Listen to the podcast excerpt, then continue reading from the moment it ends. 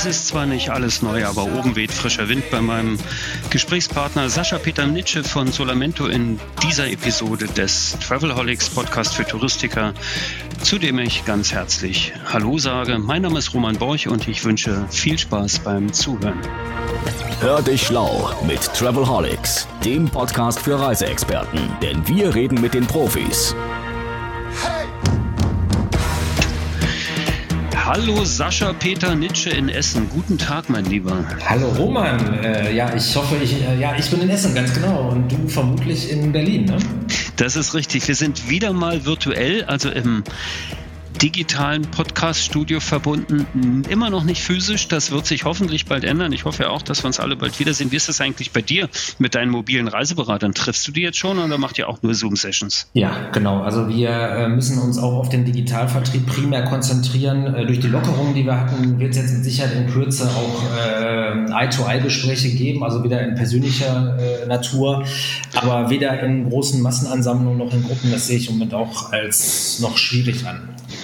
Es ist eine komische Zeit. Ne? Also eigentlich ist es ja, freut man sich, dass sich so viel digitalisiert. Auf der anderen Seite gibt es ja tatsächlich auch schon wieder so eine, so eine kleine Sehnsucht nach der alten Zeit, wo man auch äh, gerade unter Touristikern war es ja durchaus üblich, das eine oder andere Erfrischungsgetränk zu sich zu nehmen und sich mal in die Augen zu schauen. Findet so nicht mehr statt. Schade ja, eigentlich. Ja, ich sag mal gut, das ist halt der persönliche Austausch und am Ende, ich glaube, das haben wir jetzt alle auch gelernt. Am Anfang waren wir alle dankbar, dass wir überhaupt in Kontakt bleiben konnten über alle Kanäle, die es da so gibt. Äh, wie du, du hast es schon angesprochen, die ganzen Zoom-Sessions und so weiter. Äh, aber das ersetzt natürlich nicht äh, den persönlichen Kontakt ja, äh, die, die Gestikulierungen, die am Ende durch die äh, Internetleitungen dann abbrechen, die in Deutschland ja auch nicht flächendeckend gut aufgestellt sind. Ne? Also das ist dann auch manchmal sehr anstrengend. Und in Verhandlungen, weiß ich nicht, da finde ich das persönliche Gespräch, äh, mal zwischendurch ein Glas Wasser trinken, eine Pause machen, das sind alles Dinge, die man darüber gar nicht machen kann. Also ich glaube, es hilft, es war unterstützend, es hat uns allen am Anfang geholfen und irgendwann 100% ersetzen darf und kann es es, glaube ich, nicht. Nee, die Sehnsucht nach dieser Geschichte sollte auch dabei bleiben. Ja. Apropos äh, Internetverbindung, ich freue mich, dass unsere Internet Internetverbindung sehr gut ist, dass wir uns gut hören. Das finde ich erstmal schön. Und das andere, was ich, was mich freut, ist, äh, ich habe diesmal kein Blind Date, weil Sascha kenne ich natürlich. Ne? Also mit Sascha war ich vor gut einem Jahr auf dem, weißt du noch, wie der Fluss in Shanghai heißt? Äh, Wang, Wang Po, ne? Wang Po Jan heißt der, glaube ich. Ja, Wang genau. Po Jan oder so ähnlich heißt er. Waren wir auf dem, in Shanghai unterwegs, auf der ITB in China, auf der Solar Select äh, VER Delegationsreise, was klasse war. Da haben wir uns ja öfter unterhalten. Da gibt es auch auf XPTV ein paar Videos, was wir gemacht haben zusammen. Und Sascha ist natürlich auch sonst viel unterwegs. Das muss man vielleicht ein bisschen erzählen.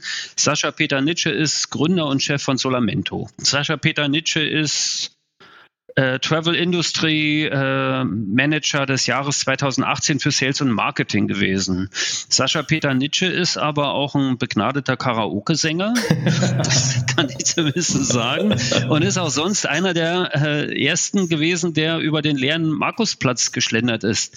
Das heißt, du bist eigentlich, ich habe es in meinen Shownotes geschrieben, äh, Sascha überall in meinen Augen und du machst ganz viel. Vielleicht äh, die für die Leute, die dich nicht so kennen, mach mal so ein ganz kurzes Profil. Was machst du eigentlich? Eigentlich äh, beruflich? Ja, es ist jetzt, du hast es schon so ein bisschen an, also es gab mal eine, die Ira Lanz hatte so einen netten Über, eine nette Überschrift in RVW geschrieben, äh, Sascha der Tausend Sascha. Äh, ich glaube, das trifft es auch so ein Stück weit. Ja, äh, ich mache halt immer ganz viel, ich versuche auch immer ganz viel, ich bin halt neugierig, ich versuche die Dinge zu verstehen, ähm, ich versuche daraus Lehren zu ziehen, weil äh, ganz viele Wege führen am Ende des Tages bekanntlich nach Rom, äh, aber es ist halt nicht immer der direkte Weg und ich sag mal, in diesen Zeiten äh, die wir jetzt gerade alle erleben, müssen wir halt äh, mehrere Schleifen, Umwege und Rückwege vor allem gehen. Ich glaube, das ist so ein bisschen das, was mir am Ende des Tages hilft, weil ich halt viele Dinge im Vorfeld auch immer, also weil ich da halt einfach neugierig drauf bin. Und das hilft mir natürlich ein Stück weit auch jetzt hier mit dieser Situation, dieser Corona-Situation umzugehen. Ähm, ansonsten, ja, was mache ich? Also äh, primär, du hast es schon angesprochen, äh, Solamento, meine, meine Firma, wir machen primär Vertrieb, Reisevertrieb, ähm, bieten parallel Fulfillment-Dienstleistungen an, wir haben Reiseberater. Ganz viele, über 300 äh, und spezialisiert auf das Touristik Homeoffice. Dieses Thema hat mir natürlich jetzt in dieser Corona-Zeit mega in die Karten gespielt ähm, wie du dir natürlich vorstellen kannst. Und äh, ja, das ist halt so, so das, ist, das, das, ist, das ist natürlich faszinierend. Ne? Auf der einen Seite spielst du in ihr Karten, weil Homeoffice der, der neue Trend ist und wahrscheinlich auch aus dem Berufsleben so nicht mehr wegzudenken. Also es ist auch mhm. bei unseren Mitarbeitern ist es natürlich ein Thema, dass die diskutieren, ja, es hat sich eigentlich ganz gut bewährt und wir werden es zumindest teilweise auch einführen. Das finde ich auch richtig. Auf der anderen mhm. Seite, wenn der Reiseberater im Homeoffice bist und nicht zu verkaufen ist es natürlich schwierig. Ja? Da sind wir beim anderen Thema. Also das jetzt mal so vom Grundsetup her ist diese Vertriebsform, gerade jetzt, was dann noch post-Corona äh, auf uns zukommen wird, mit Sicherheit, äh, ist ja auch unser Hauptthema eigentlich Vertrieb 21. Äh, wenn wir da in diese Richtung gehen, hinterher mit Sicherheit ein, ein, ein, ein Schlüsselthema äh, aus meiner Sicht. Aber natürlich in der Tat, wenn wir produktseitig nichts haben, äh, dann wird es problematisch. Und da sehe ich auch im Moment noch unsere riesen Herausforderung. Äh, wir wollen jetzt hier nicht nur negative Vibrations verbreiten, aber ich sag mal, ich glaube, realistisch gesehen, ich glaube, das ist das Wichtigste an der Stelle und das gehört auch leider mit mit zu der Wahrheit dazu, die wir Status heute haben. Wir fangen gerade an, irgendwie äh, zu verstehen und zu lernen und zu probieren, äh, wie Reise der Zukunft nach Corona, mit Corona vielleicht stattfinden soll. Äh, das gelingt an einigen Stellen gut, aber ich muss auch kritisch sagen, in den meisten Fällen gelingt es halt einfach nicht gut. Ja, äh, das ist einfach so, äh, was jetzt aus der Beispiel ist. Ja, ich habe ein Beispiel gerade eben auf dem Tisch gehabt, äh, wo ich einfach nicht verstehe. Der Kunde kann, hat eine Buchung gemacht für, ich glaube, Ende September äh, in ein bestimmtes Hotel, was er gebucht hat bei einem Veranstalter. Der Kunde kriegt hinterherum automatisch digitalisiert eine Ersatzbestätigung, wo sein Hotel, was er ursprünglich gebucht hat, noch weiter bestätigt wird. Aber drei Zeilen drunter steht drin, PS, so nach dem Motto. Aber in der Zeit vom 15.07. bis 31.10. erlauben wir uns, wenn die Kunden in diesem einen Hotel A nicht untergebracht werden, die Kunden ins Hotel B untergebracht werden können. So, da, da, sagt der Kunde natürlich, ey, was soll denn dieser Satz da drin? So, dann frage ich den Veranstalter, was soll denn dieser Satz da drin? Und dann sagt der Veranstalter logischerweise, ja, das ist nur eventuell, wenn dann. Dann sage ich so, ja Leute, das geht aber nicht. Und das ist halt für mich so ein Dilettantismus, der da stattfindet, wo der, wo der Kunde am Ende ein Produkt kauft, was er haben will und was er auch machen möchte, aber der Veranstalter sich ein Backup einbaut, so nach dem Motto, ja, fahr erstmal nach Teneriffa und ich buche dich dann erstmal so pseudomäßig in Hotel A, aber eigentlich kann ich dir das gar nicht garantieren. Und das sind genau diese Dinge, die die Kunden zusätzlich verunsichern und die einfach ein Schwachsinn sind in unserem ganzen System, Touristik, Vertrieb, äh, der einfach unnötig ist. Um ein kleines Beispiel zu nehmen, was zusätzlich jetzt aus meiner Sicht einfach nicht in Ordnung ist. Weil wenn ich einen BMW kaufe, möchte ich nicht, dass die mir einen Mini hinstellen und sagen, mal, sorry, aber der 1er BMW war gerade nicht verfügbar, aber hier, guck mal, der BMW, der, der, der ist ja auch ganz der schön. Auch, der, der das ist ja auch, also vier Räder hat er, Lenkrad hat er, Motor hat er, fahren tut er auch. Genau. Sei mal nicht so, Sascha. Und genau. äh, dass Reisen in Zukunft nur noch Fahrten ins Blaue sind, das ist dann halt so. Aber ne, ernst, ernsthaft, das ist natürlich nicht in Ordnung. Und das zeigt auch ein wenig, oder eigentlich zeigt es sehr deutlich den Konflikt, den wir gerade haben, mhm. der ja auch überall spürbar ist. Und wenn du so für Vertrieb stehst und brennst, wie ich das kenne und weiß, äh, dann spürst du das natürlich auch ganz deutlich, diesen Konflikt zwischen Veranstaltern und Vertrieblern. Ne, mhm. Dass das keine wirkliche Einheit ist aktuell. Wo siehst du denn da die Chancen, das zu verändern? Ja, also sagen wir es mal so, ich glaube, die Frage äh, stellt sich gar nicht mehr, also was du gerade skizzierst, ist ja eigentlich schon ein Dilemma. Weil entweder bin ich Produzent und sage, pass mal auf, ich bin hier der Großhändler und du bist mein Vertrieb und da schließe ich halt die entsprechenden Vertriebspartner an. Aber ich sage mal, dieses ganze System Tourismus, Vertrieb und Partnerschaft, ich glaube, das müssten wir halt grundsätzlich nochmal extrem neu überdenken oder einfach mit Wahrheit belegen und sagen, okay, Veranstalter A, B, C, D, erklär mir, wie du Reisen verkaufen willst. Und ich sag mal, letzten Endes brauchen wir uns alle nichts vormachen. Das war ja immer der Wunsch des Reisebürovertriebs oder des stationären Vertriebs primär. Ich möchte dich gerne exklusiv verkaufen. Jetzt muss man sagen, die Veranstalter, die sich darauf eingelassen haben, die hat natürlich immer das Dilemma, dass der Vertrieb am Ende irgendwo versagt hat, weil natürlich dann irgendwo eine tolle Maschine wie Bistro Portal oder sonstige Preisvergleichssysteme auf den Markt gekommen sind und am Ende des Tages genau das, was der Online-Kunde genauso macht, äh, wo der stationäre Vertrieb am Ende des Tages diese 5 Euro Preisdifferenz online diskutiert hat, weil der Kunde natürlich auch mündig ist. Ja, und da haben wir dieses Gesamtdilemma, in dem wir da stecken. Wir haben unterschiedlichste Preisbilder im Markt die am Ende kaum noch einer versteht, äh, die wir am Ende den Kunden, ob online oder offline, äh, dem Kunden irgendwie erklären müssen. Der Onliner muss es halt online irgendwo erklären oder über seine, seine Fulfillment-Partner dahinter im Service Center und das dann teuer bezahlen. Das darf man nämlich mal nicht vergessen. Äh, digital heißt ja nicht immer nur, da ist kein Mensch mehr. Das vergisst man ja auch oft. Ne? Da sind auch ganz viele Menschen dran, äh, die da dran äh, oder damit betroffen sind, um das irgendwie zu lösen. Und im stationären, sprich im mobilen Vertrieb oder im stationären Büro, habe ich halt den Kunden Eye to Eye äh, in Kontakt. Und dem muss ich natürlich eine plausible äh, Erklärung abliefern.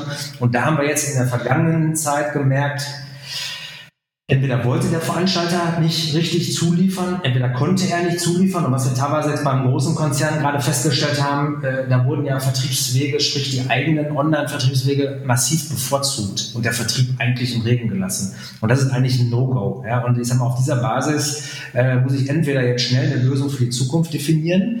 Also wie wollen wir zukünftig Reisen verkaufen und zwar partnerschaftlich und dazu müssen Einigungen her. Und es geht halt auch nicht darum, ich will jetzt nur drei Prozent mehr oder weniger, sondern ich sage mal, die ganze Wertschöpfungskette stimmt ja nicht. Ja, also die, der Aufwand wird ja leider, das muss man einfach auch mal sehen.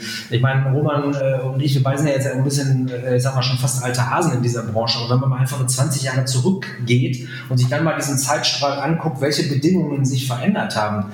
Es gab halt früher keinen dynamischen Flug, der mal irgendwo zugesteuert wurde. Jetzt kann man wieder sagen, früher war alles besser, darum geht es auch gar nicht. Aber das sind halt einfach die, die Probleme, die wir heute haben, dass du dem Kunden einen Condor-Flug ausselektierst, der dann am Ende lustig mit einem Ryanair-Flug oder mit einem Eurowings-Flug Flug oder mal mit einer Air Berlin früher oder mit einer LTU ganz früher äh, ersetzt wurde. Äh, diese Welten haben wir alle gar nicht. Apropos Fluggesellschaften, der Wettbewerb Germania, Aeroloid, LTU, Air Berlin, all diese ganzen Dinge, äh, äh, die haben wir alle auch nicht mehr. Äh, das heißt, auch da sind massive Veränderungen über die letzten Jahre die sind halt schwierig. Ja, und wenn du dann jetzt mal ins ganz Kleine kommst, was am Ende auch schwierig ist, ich soll dem Endverbraucher erklären, warum der bei einem Check-in-Prozess, den er nicht macht, eine Familienreise, die ich ganz normal über einen Veranstalter buche, im Online-Prozess äh, vier Sitzplätze als Familie, zwei Erwachsene, zwei Kinder, die Menschen im ganzen Flugzeug verteilt werden.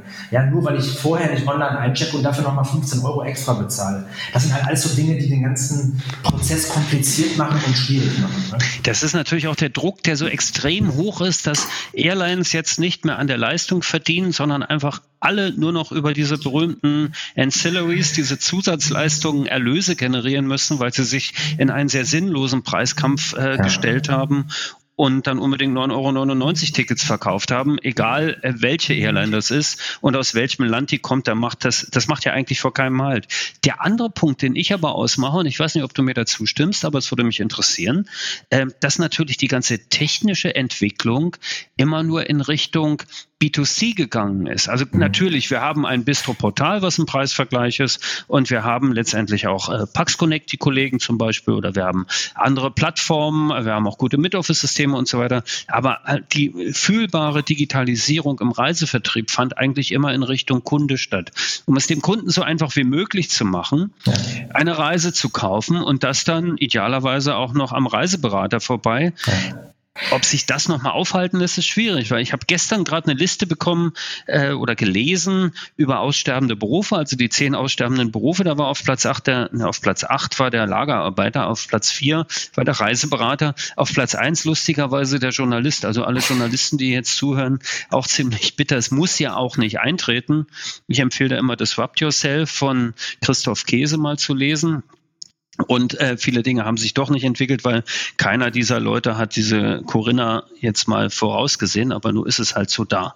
Gut, mhm. aber findest du nicht auch, dass es jetzt die Zeit ist, auch technisch nochmal neu zu denken und zu überlegen, okay, welche Strukturen schaffe ich, damit ein Vertrieb für touristische Produkte, ich sage jetzt bewusst nicht mehr Reisevertrieb, weil sich ja die Frage auch noch zu diskutieren wäre, äh, ob es weiter Veranstalterreisen geben muss oder wie die in Zukunft aussehen soll, dass das nochmal neu kon konfiguriert und gedacht werden sollte, auch in Richtung Plattform ja, für Vertriebsorganisationen? Das muss auch so sein. Also sprich Content, Know-how, äh, all diese ganzen Dinge, die da drin stecken. Also ich sag mal so, ganz früher, ich glaube, das ist auch das Dilemma, was der Reiseberuf oder das, der Vertrieb, sagen wir es jetzt mal allgemein, der, der Vertrieb über die Jahre auch versäumt hat.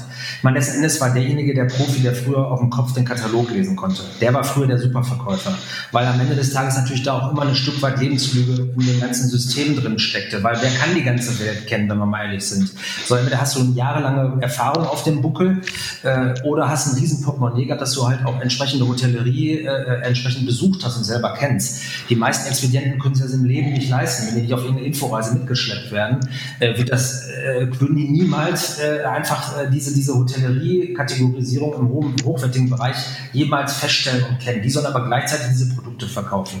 So, das ist schon mal ein Riesenproblem aus meiner Sicht. Das heißt, der Kunde, der belesene Kunde, der bereiste Kunde kommt halt mit, und jetzt im Rahmen der Digitalisierung natürlich total gut informiert äh, im, äh, mit, mit seinem mit seinem Setup geht er ins Internet äh, und recherchiert dort und dann auf den einschlägigen Plattformen oder der geht von mir aus ins stationäre Büro und erwartet dann am Ende nochmal mehr Information und Zusatzleistung äh, von diesem Menschen, der da überfallen wird, in Anführungsstrichen, äh, weil er will ja Reisen verkaufen. Also erwarte ich als Kunde, ich gehe ja da rein, der ist ja Reisemensch, der muss sich ja auskennen, der ist ja die allwissende Müllhalde, sage ich jetzt mal dazu. Äh, der muss halt alles on Detail in der Tiefe kennen. So, und wenn ich dann mit dem über den Ngorongoro Nationalpark in Afrika sprechen will, da wird es halt schwierig. Ja? Und wenn ich dann noch äh, vorher informiert bin, welche Lodge ich haben will und der Expedient noch nie da war, äh, geschweige denn vielleicht mittlerweile aufgrund der mangelnden Ausbildung, äh, die da teilweise auch immer schwieriger wurde, gar nicht mehr weiß, wo das Lokal überhaupt, äh, also wo man das überhaupt lokalisieren kann, diesen, diesen Ort, den der Kunde da von sich lässt, dann wird es halt schwierig. Und ich sage mal, da sind unsere Herausforderungen, sich neu aufzustellen, zu spezialisieren und wie du angesprochen hast, zu überlegen, ob die Art und Weise, wie die Dinge produziert werden, entlang dieser Wertschöpfungskette, ob das überhaupt die richtigen Wege sind, mag ich auch mal zu bezweifeln, weil da muss sich was ändern. Und da muss man noch einen Satz sagen, was, was auch positiv in der ganzen Corona-Zeit aus meiner Sicht ist. Wir haben uns jetzt alle mal gesettelt, äh, zwangsläufig. Äh, die Natur erholt sich äh, an vielen Stellen. Ähm, wir haben gelernt, okay, in Dubrovnik muss man nicht mit 30.000 Mann durch die Altstadt laufen. Äh, das sind ja einfach Dinge, die auch positiv sind und die wir einfach auch mal nachhaltig äh, begleiten müssen. Und da muss man sich halt überlegen, okay, wie sollen Reisen zukünftig stattfinden? müssen es halt immer diese Massen sein. Kriegen wir das kanalisiert, dafür ist der Reisepreis am Ende des Tages vielleicht auch höher. Und dadurch kann auch ein Flugticket aus meiner Sicht nicht 99 Cent oder 9,99 Euro kosten, weil das ist schon psychologisch schlecht für den Kunden, finde ich. Also das macht keinen Sinn. Und wer soll da noch Geld dran verdienen? Also es kann nicht. Das, das, das, ist natürlich so. Auf der anderen Seite, das System ist natürlich so, also das System Kapitalismus ist ja so, dass es halt immer mehr will. Und du sagst, es ist großartig, mal durchs leere Venedig zu laufen, aber da steht eine ganze Industrie, nämlich die Kreuzfahrtindustrie, und wartet, dass die endlich wieder jeden Tag mit sieben Schiffen da reinkommen können und die Leute abkippen können. Ist natürlich auch ein Problem. Was mich dabei interessiert, wie motivierst du denn deine Reiseberater? Also du hast, du bist ja als Solamento quasi ein Systemanbieter. Mhm. Ja, also du hast ein bestimmtes System entwickelt äh, und ermöglicht anderen Menschen äh, ihr Leben zu fristen, indem sie dein System nutzen und äh, touristische Produkte verkaufen. Äh, die musst du ja auch schulen, motivieren, die musst du jetzt durch diese Zeit bringen. Wie machst du das? Also äh, ja, wie machst du das? Das ist ein guter Punkt. Äh, Im Moment ist es so, ich bin ja auch ein, äh, haben wir ja gerade schon äh, eingangs drüber gesprochen, durch dass ich halt natürlich auch eine, äh, ist ein offenes Visier habe, sehr viel aufnehme und auch sehr viel Gespräche mit Partnern führe, mit Kollegen führe, äh, die Informationen, die ich darüber kriege, äh, für mich übersetze und überlege, okay, was bedeutet das für den Reiseberater? Es ist an der Stelle erstmal für die Reiseberaterstruktur wichtig, dass ich denen natürlich äh, zumindest Informationen gebe, äh, praktisch als ähm, ich sage jetzt mal, ja, wie so ein Transmitter, wie so ein, wie so ein äh, ja, ich sage jetzt mal so ein Empfänger, der sagt, okay, äh, was können wir denn zukünftig überhaupt noch seriös verkaufen? Das ist das Riesendilemma, was wir gerade haben. Also wir, wir, wir leben ja alle äh, im Moment die Situation wahr, dass ganz viele Dinge irgendwie zerbrechen äh, und jetzt soll ich den Reiseberatern sagen, ja, aber verkauf mal lustig weiter. Äh, das ist natürlich ein Riesenproblem, was ich jetzt gerade auch habe. Äh, und die Motivation dahingehend zu sagen, jetzt verkauf mal gerade eben, haben wir gerade auch schon mal im Vorgespräch kurz drüber gesprochen, Produkte, die gar nicht mehr äh, zu verkaufen sind. Also das findet ja gerade statt. Also ich kann ja Dinge verkaufen, wo wir jetzt eigentlich schon wissen, die finden nicht statt. Ähm, das heißt, diese ganzen Systematiken sind natürlich schwierig und die müssen halt als Branche lösen, damit ich halt im Vertrieb meinen Beratern am Ende sagen kann, okay, jetzt haben wir diese ganzen Altbuchungen sind halt alt, die wickeln wir jetzt ab, aber alles, was neu ist, ja, das lohnt sich für dich. Du kriegst halt dafür Geld, das ist dir sicher. Das haben wir ja alles noch nicht. Das heißt, im Moment sind wir in einem Schwebezustand und solange dieser Zustand anhält, ist es natürlich auch sehr schwierig, seriös äh, dem Partner gegenüberzutreten und in die Augen zu schauen und zu sagen, ey komm, das wird schon wieder, mach mal. Ja, also ich glaube, wir entwickeln uns gerade dazu, dass wir lernen, Produkte, du hast es gerade kurz angesprochen, ich bin natürlich auch ich freue mich, äh, wenn die, äh, die Hochseeindustrie da sich auch neu erfunden hat am Ende des Tages, weil das ist ja gerade auch so ein bisschen, was gerade stattfindet.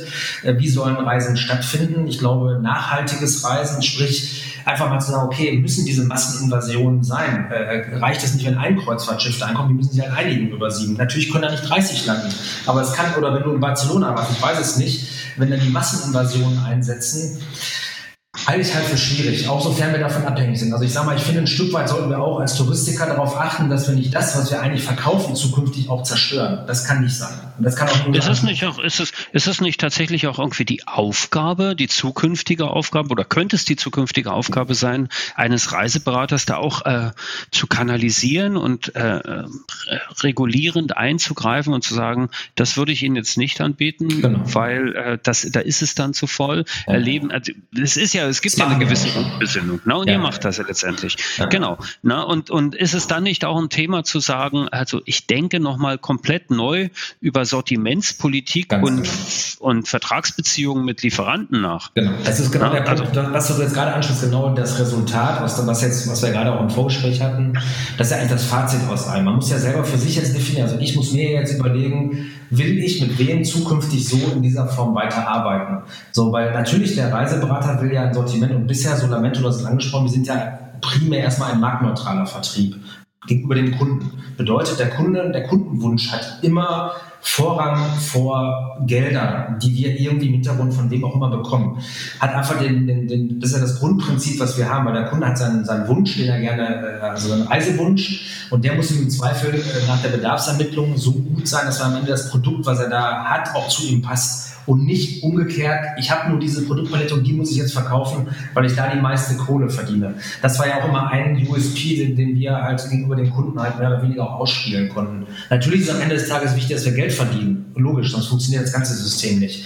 Aber ich finde, das ist halt auch ein ganz wichtiger Aspekt in einem gesamten anderen Aspekt. Du musst den Kunden im Fokus behalten und das, was der Kunde möchte oder wünscht, dazu brauchst du das passende Angebot. Und wenn der am Ende des Tages sagt, ich will aber nur mit dem fliegen, weil er billig ist, dann komme ich auch zu dem Entschluss, wie du es gerade angesprochen hast, zu sagen, Hammer, sorry, A, verkaufen wir nicht, weil nicht unsere, unser Beritt, oder B, würde ich Ihnen von abraten, weil zu der Jahreszeit, zu dem Zeitpunkt sind unsere Erfahrungen, würde ich lieber das machen. Äh, ich glaube, das ist halt dann am Ende das, was auch die Beratung wertvoll macht und warum er dann dankbar ist und sagt, okay, cool, der hat mich echt und fair beraten. Das natürlich zum fairen Preis. Ja, und dann dem Kunden vielleicht auch eine Wahl lassen und sagen, wissen Sie, ich empfehle Ihnen jetzt dieses Produkt, das kostet 150 Euro mehr, aber das hat die und die Features drin, die ich für Sie da empfehlen würde. Und dann kann der Kunde, du, lässt den Kunden halt mündig. Ja, und das finde ich halt wichtig. Ja? Also wir sind nicht das Amtsgericht, äh, wo wir einen Vormundschaft für den Kunden haben, sondern wir wollen, dass der Kunde happy ist, aber mit der Qualität und Seriosität, die da gebunden ist und die da halt äh, notwendig ist. Und das macht es halt gerade aktuell schwierig, um das so mal anzufassen. Kann, kann, ich mir vorstellen, kann ich mir vorstellen. Was würdest du dir denn wünschen jetzt in, in technischer Hinsicht? Gerade also dieses Thema Kunde im Fokus, das finde ich sehr spannend. Äh, wir sind jetzt immer am Lamentieren, wir haben zu wenig Kundendaten. Die Reisebüros, die Reisevermittler sind halt noch nicht optimal aufgestellt, was im Bereich Kundenansprache funktioniert. Es fehlen die richtigen Tools, um ein gutes CRM, also Kundenbeziehungsmanagement zu gestalten. Ich weiß nicht, wie weit ihr da seid, was, was ihr da alles macht. Gibt es da Innovationen, gibt es da Ideen oder gibt es einfach auch Sachen, wo du sagst, okay, das sind Dinge, die habe ich jetzt gelernt oder ich habe die Zeit genutzt und wir gehen das gemeinsam an und sind dort innovativ unterwegs? Kannst du da was erzählen? Ja, also ich sag mal so, du hast ja auch entsprechende Tools auch. Der, also ich sag mal grundsätzlich mal, fangen wir mal, also ich glaube, wir haben ganz viele Dinge, die wir in der Vergangenheit ja nicht alle ganz falsch gemacht haben. Und ich sag mal, letzten Endes ist es natürlich keine Frage, äh, äh da sind wir bei diesem Thema, wem gehört eigentlich der Kunde? Das sind ja auch unendliche Diskussionen. Äh, diese Diskussionen ist eigentlich relativ einfach erzählt. Der Kunde ist sein eigener Kunde, ja, und der entscheidet. Ich, der Kunde selber ist Kunde. Punkt. Äh, der, dass der jetzt bei mir bucht und ich buche den bei Schaumslandreisen oder bei der TUI oder bei Sunny Cars oder wem auch immer äh, und dadurch wird der dann auch Kunde bei dem. Ja, so what? Das ist so. Ja, ganz klar, die Daten fliegen dahin. Die Frage ist halt auch, und da sind wir bei dem Thema Partnerschaft, was tun diese Menschen mit diesem Kundentransfer, den ich da jetzt gerade äh, äh, äh stattfinden lasse? Äh, ist die Intention die, den mit mir zusammen aktiv zu betreuen? Oder ist es die Intention zu sagen, ja, vermitteln wir den einmal, dann habe ich den Kundendatensatz und dann will ich den halt über den Direktvertrieb abholen. Und das, das ist halt so ein bisschen das Problem und das ist halt diese ganze, das ganze Dilemma, was wir haben. Ansonsten die grundsätzlichen Dinge, die wir da haben, um CRM-Daten zu füllen und auszufüllen, Profiling, sage ich jetzt mal, ähm, die finde ich grundsätzlich gut und das ist halt auch im Massenmarkt mit Sicherheit ein gutes Tool, wenn du digital mit dran gehst. Durch die Beraterstruktur, sage ich mal, die wir da haben, um jetzt mal in unserem Bereich oder unserem Beritt zu bleiben, äh, ist das ja relativ äh, einfach, weil die haben, sage ich jetzt mal, äh, zwischen 50 und ich sage jetzt mal 400 Kunden im Zweifel. Ähm, da ist es sogar fast sogar äh, grundsätzlich möglich, äh, den Kunden äh, mit dem Einzel 1, 1 zu 1 in Kontakt zu bleiben, indem ich halt den Datensatz aufrufe. Aber es ist natürlich auch immer nicht, und das ist halt so das technische Thema, du musst ja vorausschauen, will der jetzt, letztes Jahr war der in Griechenland. So, habe ich jetzt die Information, fährt der immer nach Griechenland, weil das halt die Schwester Griechin ist und die dann immer Griechisch sprechen können, deswegen fährt er immer nach Griechenland. Oder will der heute nach Griechenland, morgen nach Italien oder morgen nach Spanien. Da, da geht es ja schon, ne, das Profiling ist halt, so, da gehört natürlich auch ein Stück weit neben der digitalen Thematik, wo sind wir Menschenverstand dazu. Nein, also diese, ich glaube, das ist so die, äh, äh, also ich sag mal, künstliche Intelligenz mit der menschlichen äh, äh, Kompetenz und, und das Know-how, das muss halt eine Synergie geben. Und das wird halt eine spannende zukünftige Frage werden, wie man dann daraus wirklich gute, gezielte Ergebnisse für den Kunden rausarbeitet.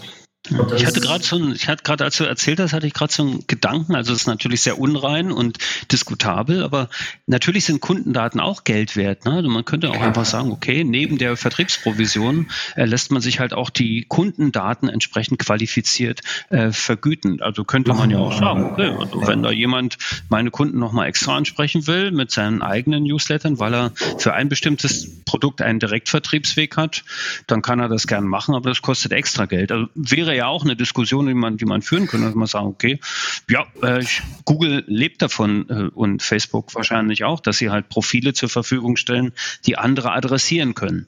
Und wenn du jetzt in deinem großen Kundenbestand äh, 10.000 Kunden hast, die gerne nach Namibia auf eine Wandertour gehen wollen und es gibt halt einen Wandertourenanbieter in Namibia, der das direkt machen will und der sitzt von mir aus auch noch in Namibia. Also es sind ja, kann man ja alles neu denken und kann man sagen, ja, ich stelle dir die zur Verfügung. Und es geht jetzt nicht mehr um Provisionen, sondern tatsächlich um eine feste Vergütung für diese Bereitstellung, für die einmalige Nutzung dieser Kundendaten. Das wäre ja auch denkbar. Ich weiß gar nicht, was was unser Anwalt Professor Vogel dazu sagen würde. Aber das werde ich mal in einem Travelholics Atto-Call klären. Ja, das müssen wir mit dem machen, genau. Äh, der Hanjo, der wird wahrscheinlich dann seine letzten drei Haare verlieren über diese äh, abenteuerlichen Ideen, die wir da immer so als Touristiker entwickeln. Da sind wir ja bekannt für. Äh, letztendlich hast du ja recht. Und wenn ich sage mal, letztendlich, wenn der Kunde, ich glaube, das ist, glaube ich, ich, bin ja der Advokat hier, aber letztendlich, wenn der Kunde weiß, was mit seinen Daten passiert, das müssen wir ja vorher klären und wie ihm sagen, okay, wir machen hier ein Profiling, aber sind wir mal ganz ehrlich, die Kunden sind ja bereit dafür. Und das Schlimme ist ja, oder das Gute, da kann man diskutieren, wie man will, Pest und Seuche zusammen. Es gibt ja Modelle am Markt, die uns das Leben in der Branche, auf unsere, in unserem Reisevertrieb extrem schwer machen und damit die anderen total erfolgreich sind, wie ein Vergleichsportal und Strom- und Versicherungsbereich.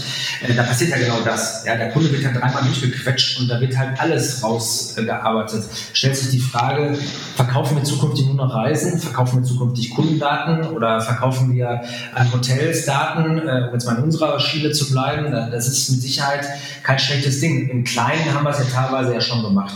Ja, das heißt also wenn du, wenn du die Company meinst, die ich auch gerade im Kopf habe, für die ist natürlich klasse, weil wenn ich einen äh, Stromvergleichs- und Kreditvergleich mache, dann weiß ich ungefähr, welches Haushaltsnettoeinkommen zur Verfügung steht, wie groß der Haushalt ist. Und dann kann ich sagen, okay, für dein Budget habe ich genau die Reise, alles andere kommt sowieso nicht in Frage. So naja, na, ähm, noch ein Thema, was mich. Digitales Profiling macht schon Sinn. Ne? Und wenn ja, ja, absolut, weiß, absolut. definitiv Sinn, gar keine Frage. Ja, ist halt die Frage, macht man es selbst oder versetzt, äh, verlässt man sich dann auf, auf andere große Anbieter oder nutzt man eben Technologien, die bereits erfolgreich am Markt sind, die in der Regel aus Amerika kommen, äh, nicht unbedingt aus China, dann wäre es noch krasser. Das haben wir ja beide erlebt, wie es da funktioniert. Das ist ja auch faszinierend.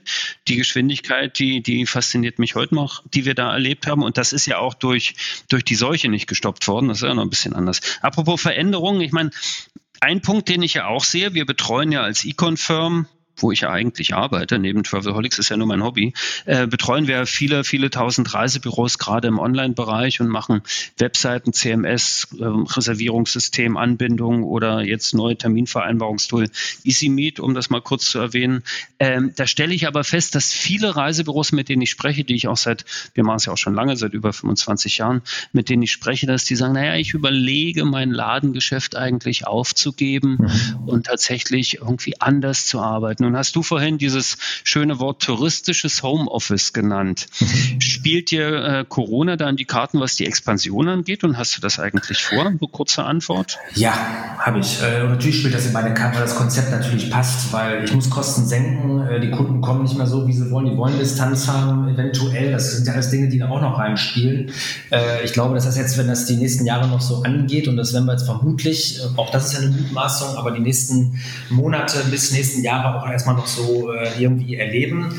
Und ich glaube, dass das schon für einige, die halt, sage ich mal, im, im Umsatzbereich der äh, unter einer Million ist, definitiv ein Thema sein muss, weil warum soll er auch diese Kosten fahren? Die kann er ertragstechnisch kaum wirtschaftlich wieder reinholen. Also es macht wenig Sinn und da machen solche Modelle, wie wir die betreiben, natürlich sehr wohl Sinn.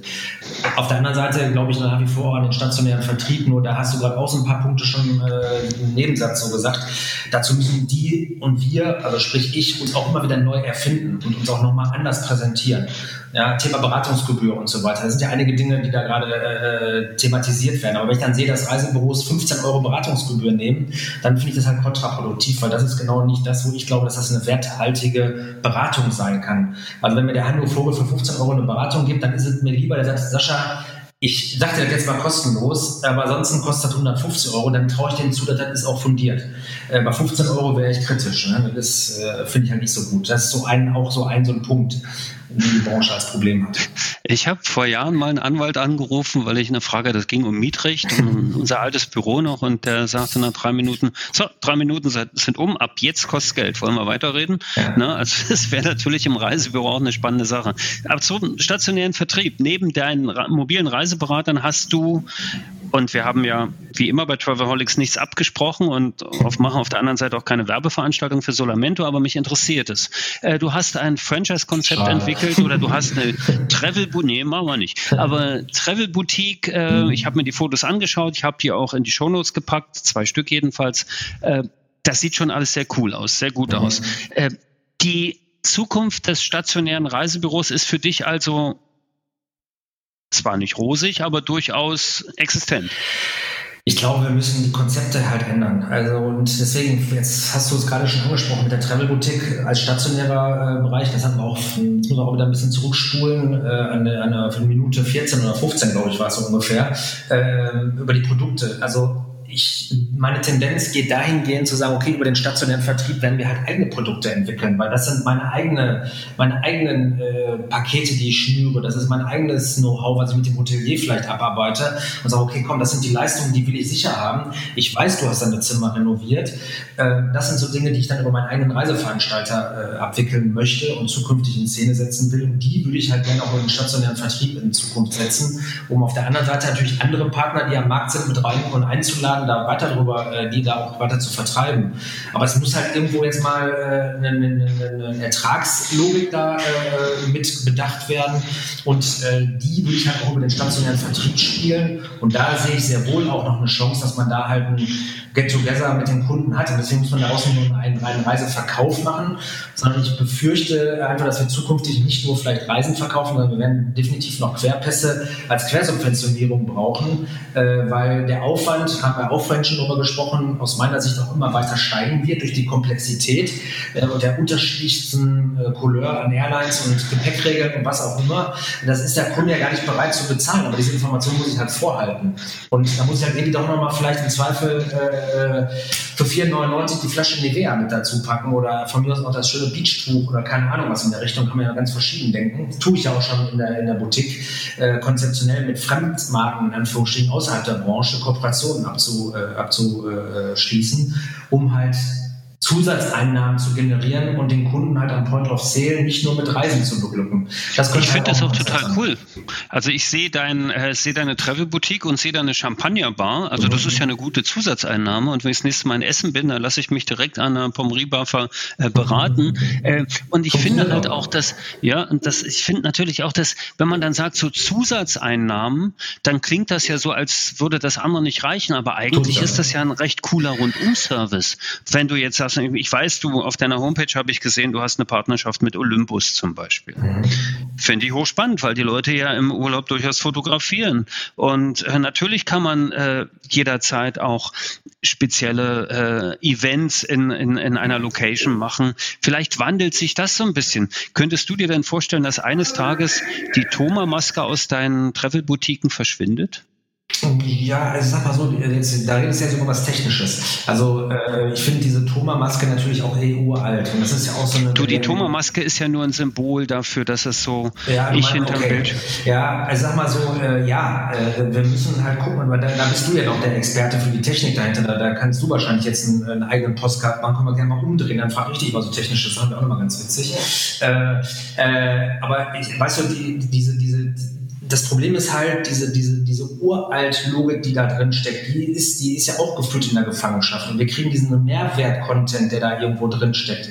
Äh, offene Datenformate etc. Also äh, diese ganzen Informationen, die flexibel, dynamisch zu also die ich eigentlich erhalten muss und auch dann in einem Schritt buchen will. Ich will ja nicht mal Requests machen. Ja, der Kunde will ja jetzt ein Produkt haben. Ich muss ja eigentlich on the fly praktisch, also à la carte praktisch dem Kunden, und das könnte die Zukunft sein, dass ich ein Portal habe, ein digital Portal habe, was à la carte mir die Möglichkeit hat, à la Minute dem Kunden sein Produkt zu bauen und seine Itinerary zu bauen. Und da gibt es ja auch verschiedene Logiken. Gebe ich dem nur die Itinerary, gibt er mir dafür Kohle? Ja, um da nochmal drüber nachzudenken. Also die, die, Modelle werden sich mit Sicherheit in irgendeiner Richtung da verändern, weil ich einen Technik-Layer habe, der aus dem Zielgebiet heraus produziert. Da bin ich auch gerade noch an einem anderen Projekt dran. Das sind halt alles Dinge, die, die spannend sind und die dann zukünftig am Point of Sale interessant für den Kunden werden. Weil ansonsten, äh, ganz ehrlich, nur rein mit der AIDA-Reise für 3,99, äh, die wir früher hatten, äh, da habe ich immer wieder den, den, den den Druck, ich habe hier 50 Euro Bordguthaben von dem und da, also das ist alles, alles schwierig. Das ist halt auch, glaube ich, nicht mehr äh, der Bereich, wo wir halt Geld mit verdienen können, als Vertrieb an der Stelle, mit den Kosten. Das ist auch nicht das, womit du deine Reiseberater zum Strahlen bringen kannst, wahrscheinlich, ja. oder? Am Ende, ja. aber am Ende, ich meine, ich habe ja noch das Glück, dass die das mit sehr viel Liebe und Freude machen, ja, und nicht nur rein aus wirtschaftlichen Aspekten. Das muss man ganz, also ganz wichtig noch ergänzend hinzufügen, weil äh, dieser Aspekt, und das ist halt ganz viel Liebhaberei, äh, auch generell in der Branche. Und ich glaube, das ist ja das, was uns auch gerade so ein bisschen ein Stück weit zum Verhängnis wird, weil wir ganz viel früher immer natürlich selbstverständlich gemacht haben, weil wir einfach so sind. Der Touristiker an sich ist weltoffen, grundsätzlich sollte er zumindest sein. Der ist grundsätzlich freundlich, nett und aufgeschlossen. Und natürlich helfe ich jetzt mal meinem Partner, der da ein Problem hat. Das Problem ist, was wir jetzt gerade erleben, da wird gerade alles abgewälzt und die Kosten erdrücken ein. Und das ist das Problem. Und da, da haben wir jetzt gerade das Systemproblem ne, an der Stelle. Das ist die große Last, die auf allen Schultern liegt. Das ist ja, so, sowohl ja. beim Veranstalter Absolut. bis zum Reiseberater. Wir als Technikhaus auch nicht anders. Die Medienhäuser, die Content Creators unter tourismos.net haben wir das ja mal so zusammengeführt. Das ist natürlich wirklich krass, wenn man das sieht, ja. wie das funktioniert und, und, und wie, wie sehr da alle leiden. Aber dennoch, du hast da was angesprochen, was ich so zum Schluss vielleicht vielleicht auch noch mal ganz gerne aufnehmen möchte. Das ist dieses Herzblut, was da drin steht, dieses unheimliche Engagement mhm. und dies, das Strahlen der Leute. Das ist jetzt halt nicht nur wegen des Geldes machen, weil um viel Geld zu verdienen, naja, ist es wahrscheinlich besser im Optiker zu arbeiten, weil da sind die Margen eine ganze Ecke höher. Aber äh, Martha Lane Fox hat das mal gesagt, die Gründerin von Last-Minute.com, äh, als die auf ihrem Höhenflug waren. Gerade hat sie gesagt, Travel Business is, is very hard, but it's so sexy und, und das ist halt irgendwie, und es ist natürlich People's Business, ne? Das ist, das, das ist, das ist halt einfach das Lächeln und das Strahlen der Berater. Es sollte durchaus ein Thema sein. Insofern macht es schon Sinn, die auch stationär wieder zu holen. Würdest du das so sagen, dass du sagst, okay, ab einem gewissen Umsatz würde, würde dann für einen mobilen Berater tatsächlich wieder stationär funktionieren und dort dann besonders gut mit einer Champagnerbar im Rücken aus deinem Konzept? Also jetzt nicht nur die Champagnerbar, weil ich sag mal, ich glaube, das ist auch eine Typenfrage. Ne? Es gibt ja auch in unserer Branche unterschiedlichste Couleur. Also ich habe, wir haben auch tolle Partner, äh, sprich jetzt also nicht nur bei Solamento, wenn jetzt die LCC-Vertriebsschienen nimmst oder die Bestpartner und so weiter, wir haben eine tolle äh, Kooperation und, und Schienen äh, übergreifend, haben tolle Eigenvertriebe, also selbstständige eigene Agenturen, die machen ja auch alle keinen schlechten Job. Ja, äh, aber wenn der jetzt US-Spezialist ist, dann weiß ich nicht, ob der mit der Pommery-Bar klarkommt. Dann bräuchte der vielleicht, äh, weiß ich nicht, das gruselige Bier, weil ich total gerne trinke, Budweiser oder was auch immer. Die ganzen Biertrinker jetzt, die werden alle Amok laufen. Ähm, aber letztendlich muss man dann schauen, okay, was passt zu diesem Menschen? Also ich finde einfach, es muss authentisch bleiben. Und der Mensch, der sagt, okay, ich bin jetzt Pommery, ich bin hochwertig, ich kann diese Kunden, ich kann damit umgehen mit diesem Produkt. Ich finde es halt immer schwierig, wenn ich dem, ich würde jetzt auch nie flächendeckend sagen, jede Travel Boutique oder jede Travel Store, äh, der hat das immer alles so. Äh, was jetzt im Franchise natürlich total schön wäre, aber das würde ich immer Cherry-Picking betreiben, weil es halt mit Sicherheit äh, lokal ein Unterschied ist also sprich hier im Bundesgebiet oder Europa, wenn wir europatechnisch denken, äh, mit Sicherheit andere Anforderungen gibt, die ein stationäres Büro hat äh, und der Inhaber und das Team hat, die sollen halt dann, da muss halt ein Blumenstrauß her, wo die sich halt zwei, drei, vier Sachen raussuchen, die dann halt für die lokal da auch passen und dann auch am Ende auch funktionieren und das ausprobieren können. Aber ich würde nie jetzt zwanghaft überall in jede Boutique eine Pommery-Bar machen. Das muss halt irgendwie auch passen und da muss man auch Lust drauf haben. Das ist, glaube ich, das Schöne und diese Flexibilität und dieser Unternehmergeist und diese Unternehmerlust, die du da hast, äh, das, das spürt man natürlich auch. Ich habe ja als Untertitel habe ich das Strahlen der Reiseberater genannt und im Eingang äh, wird Peter Fox alles neu singen, äh, weil oben halt immer der frische Wind weht. Ne? Und der so ist bei dir glücklicherweise auch noch da. Das ist schon auch ganz gut so.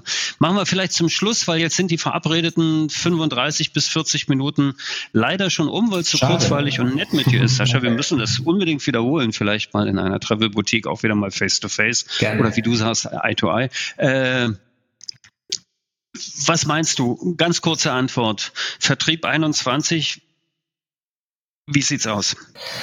Äh, wir haben Herausforderungen. Wir müssen ähm, die Rahmenbedingungen aus meiner Sicht neu definieren, äh, die halt überhaupt einen seriösen Aufbau für die Zukunft als Perspektive ermöglichen. Äh, die Branche hat es verdient, die Menschen in den Regionen haben es verdient, weil wir gehen ja auch immer sehr viel von uns aus gerade, die ja mega supported werden von der Bundesregierung, also sprich von unseren Steuergeldern. Äh, das haben ja alle anderen Länder in, der, in dem Ausmaß wenig bis gar nicht. Äh, das darf man nicht vergessen.